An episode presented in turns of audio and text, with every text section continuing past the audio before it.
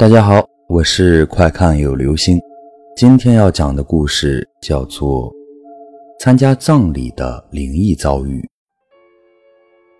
这个故事是有关参加葬礼时发生的事。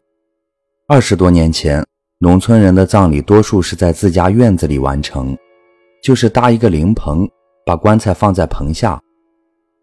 有一次，小严与二姨去参加大姨夫的葬礼。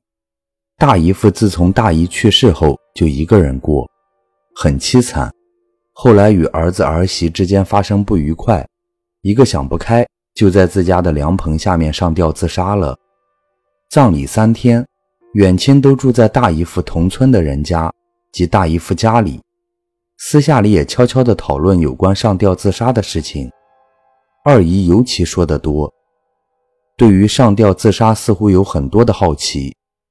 一群亲戚叽叽喳喳的聊天到半夜三四点的时候，二姨说去上厕所，一个人不敢去，叫了一个小辈的女孩相陪。农村厕所就在屋后，红砖搭建的小屋子里一个蹲坑。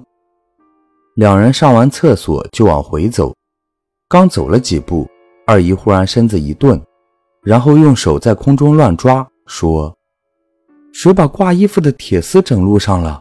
把人脖子挂住了。小贝女孩很害怕的看着他说：“二姨啊，这路上怎么可能有挂衣服的铁丝嘛？而且刚才过来的时候都没有，这时就有了。”二姨还在摸着自己的脖子处，可是就是有啊。小贝女孩听闻后，忽然想到了什么，吓得啊啊大叫着跑了。把人从屋子里再叫出来时，到了二姨处。发现他双眼翻白，倒在地上，众人七手八脚的把他抬进去，好一阵子他才缓过来。经人一问，才说他感觉到一根铁丝勒住了他的脖子，把他吊了起来。但是其他所有人都没有看到有铁丝在路上。